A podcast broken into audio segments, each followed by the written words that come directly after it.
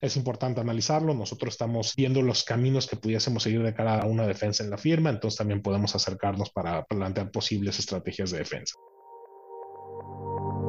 Esto es Viernes de Opinión, Viernes de Opinión, un podcast original de Sánchez de Bani.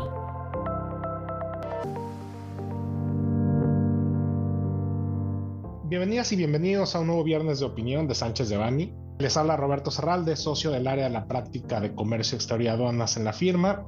Y en esta ocasión queremos compartir algunas de nuestras perspectivas respecto de las reglas generales de comercio exterior para 2024 que se fueron publicadas a finales de diciembre.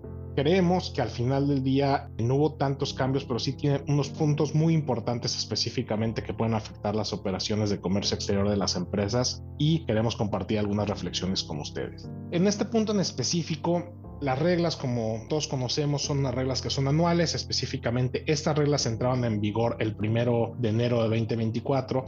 Y lo que nos llama mucho más la atención específicamente después del análisis que realizamos en la firma, yo creo que lo abarcaría en tres puntos. Las causales de suspensión en los padrones de importadores, las afectaciones y los nuevos puntos específicos del programa IMEX. Y por último, la transición específica de muchos de los formatos impresos o escritos a transicionar al mundo digital. Entonces, estos son los tres temas torales que quisiéramos tocar el día eh, de hoy con ustedes. Primer punto, específicamente las causales de suspensión del padrón de importadores. Para cualquier empresa, cualquier importador o actor del comercio exterior que haya sufrido una suspensión del padrón de importadores, es completamente disruptivo para la operación y puede completamente frenar la operación de la empresa. ¿no? Tenemos una infinidad de causales de suspensión del padrón de importadores, ya son cerca de 50, pero específicamente este año se modifica una que tiene mucha relevancia y se adicionan dos causales nuevas. La que se modifica, que nos llamó mucho la atención por el tinte que pudiese tener de fiscalización por parte de la autoridad,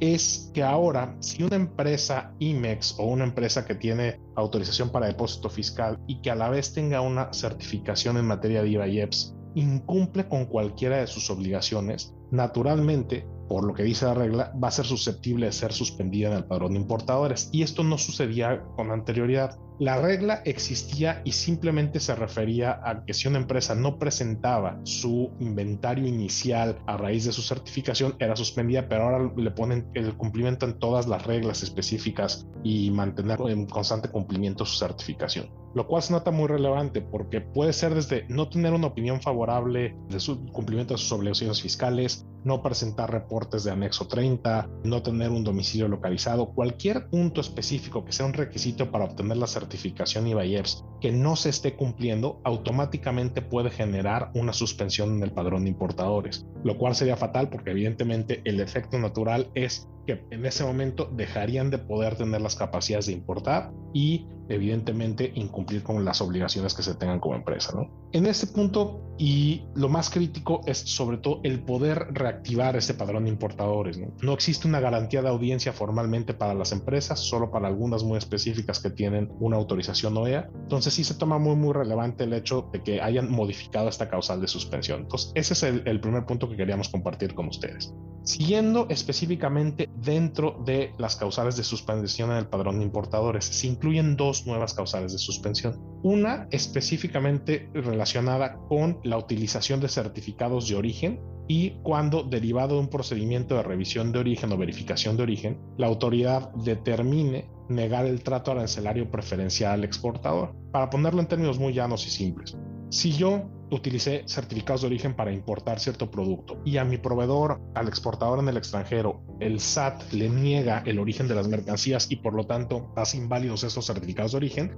esta nueva causal nos establece que las empresas pueden ser suspendidas del padrón de importadores si derivado de una negativa de trato arancelario preferencial no autocorrigen su situación fiscal.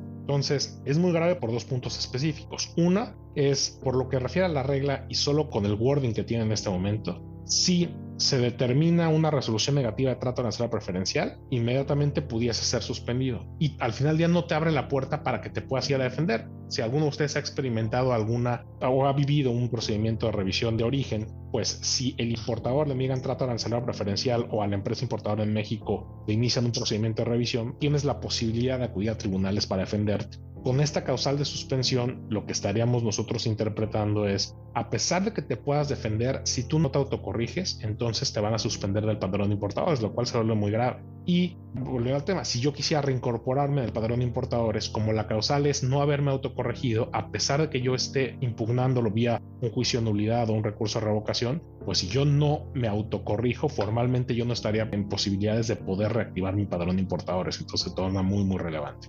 Y finalmente, la tercer causal que se incorpora en la suspensión de padrón importadores tiene que ver con las retenciones del IVA. Y voy a darles un poquitito de contexto. Ha habido a lo largo de estos últimos años mucha controversia contra el SAT, específicamente por las retenciones de IVA en las operaciones de importación virtual clave V5. Y en estas operaciones, lo que mandaba la regla es que si un residente del extranjero le vendía a una empresa nacional a través de operaciones virtuales, tenían que retener el IVA y enterarlo y poderlo acreditar en el siguiente mes. Hubo muchas empresas que no retuvieron el IVA o que no estaban de acuerdo con la retención y se fueron a pelear a tribunales. Y en octubre del año pasado, el Pleno del primer circuito sacó una resolución donde resolvió una contradicción de criterios y estableció que las empresas no estaban obligadas a retener. Entonces, esto no le pareció adecuado al SAT y por ende, en lugar de, de seguir por ese camino, el SAT implementó una serie de medidas específicamente para así obligar a los contribuyentes a retener el IVA. Hubo una modificación previa a las reglas el 12 de diciembre de 2023, donde se estableció como requisito que si tú hacías de estas operaciones clave V5, tenías primero que presentar un formato donde te obligaras eh, específicamente en nombre del, residente del extranjero, siendo un obligado solidario, a responder por cualquier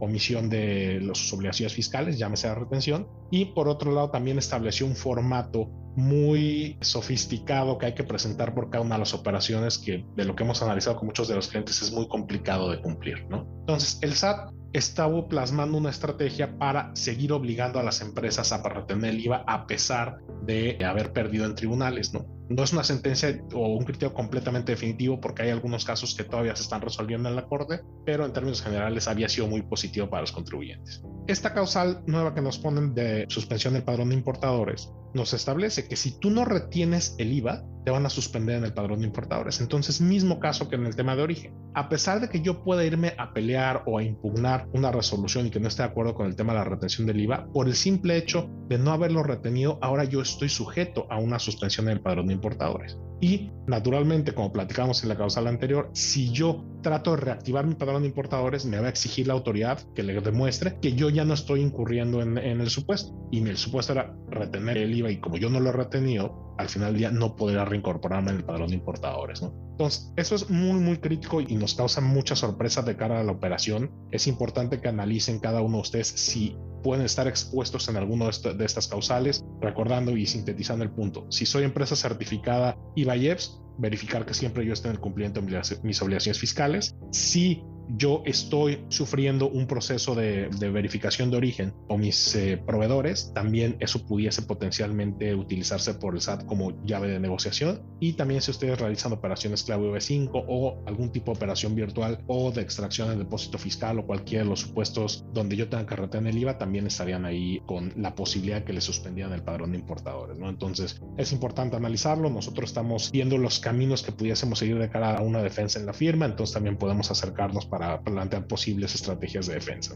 Ese es el primer punto. El segundo punto específico de las modificaciones que vemos en, las reglas es de cara al programa IMEX. Específicamente dentro del cara al programa IMEX, lo que se ha modificado ahora es, primer punto, que toda la presentación de avisos eh, específicamente para la submaquila y también los reportes que se tenían por submaquila que se presentaban antes ante la administración desconcentrada de Auditoría de Comercio Exterior, se hacía de manera presencial, con un formato, había que estarlo llevando dentro de los cinco primeros días de cada mes y eso generaba mucho costo y pérdida de tiempo para las empresas. Hay cinco administraciones de estas, como muchos de ustedes saben, están localizadas físicamente en Ciudad de México con una subsede en Celaya, otra en Monterrey, otra está en Veracruz con una subsede en Mérida, otra está en Torreón con una subsede en Chihuahua y finalmente tenemos la otra que está en Tijuana con una subsede en Hermosillo. Entonces, si tú estabas en cualquier jurisdicción, en cualquier localidad y tenías que presentar tu reporte, te tendrías que trasladar físicamente a cualquiera de las subsedes de la base. ¿no? Perdón, olvidé mencionar a Guadalajara que no tiene subsedes. ¿no? Entonces, empresas que están en Aguascalientes, tienes que ir a Guadalajara. Si tú estás en Reynosa o en Matamoros, tendrías que ir a Monterrey.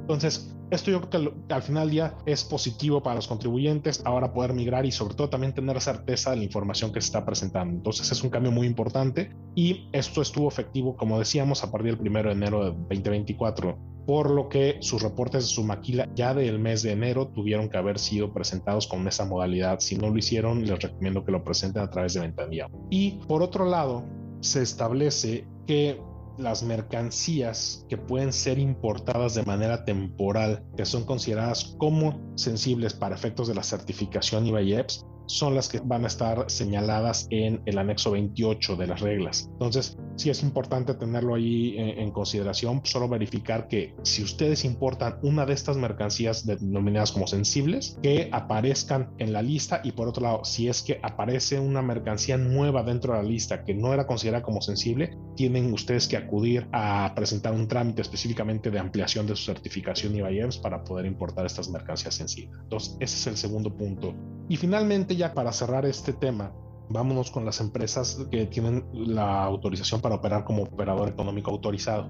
Hubo una modificación desde el año pasado donde hay que hacer una reingeniería de todos nuestros procesos de seguridad en la cadena de suministro, hay que documentar nuevas cosas y eso fue tema ya de, de algún análisis que hicimos en la firma, pero específicamente la obligación vencía a mediados de enero y ahora se prolonga hasta el 3 de febrero para poder presentar los perfiles, ¿no? Entonces, para que lo tenga también en consideración. Y por otro lado, también se publicó ya el anexo 1 de las reglas donde viene el formato del perfil OEA que hay que presentar en, antes del, del 3 de febrero, también para que ustedes lo revisen, porque muchas de las empresas y muchos de los clientes que atendemos específicamente hicieron todo el nuevo vaciado del perfil, el llenado del perfil conforme al formato anterior y hoy en día hay que pasarlo al nuevo perfil. ¿Cuál es el riesgo que tenemos de no, si no utilizamos el nuevo formato de perfil que la autoridad pueda tener por no presentado este perfil? Entonces es importante que verifiquen este punto. No hubo grandes cambios, muchos son de forma, pero sí es importante que lo revisen. Y pues básicamente estos son los cambios más importantes que hemos identificado para este inicio de año en materia de reglas de comercio exterior. Evidentemente, como ustedes saben, tendremos a lo largo del año quizá diversas modificaciones. Veamos cómo evoluciona el tema de la retención del IVA, que ahí las cámaras empresariales a las que también apoyamos en estos casos estamos tratando de verificar con el SAT la mejor forma para poder presentar estos avisos o inclusive ver si podemos quitarlos del scope. Entonces estaremos ahí compartiendo futuras referencias y nuevas actualizaciones. Y agradecemos su atención y los invitamos a no perderse nuestro siguiente capítulo de Viernes de Opinión. Les recordamos que este material representa una opinión, por lo que no puede ser considerado como una asesoría legal. Para cualquier duda o comentario sobre este material, contacte a Roberto Serralde, rcerralde.com. Salvo especificación en contrario, los usuarios del presente podcast podrán guardar y utilizar la información aquí contenida únicamente para uso educativo, personal y no comercial. Por lo tanto, queda prohibida su reproducción para cualquier otro medio, incluyendo pero sin limitar, el copiar, retransmitir o editar sin el previo consentimiento de Sánchez de Bani S. Berry,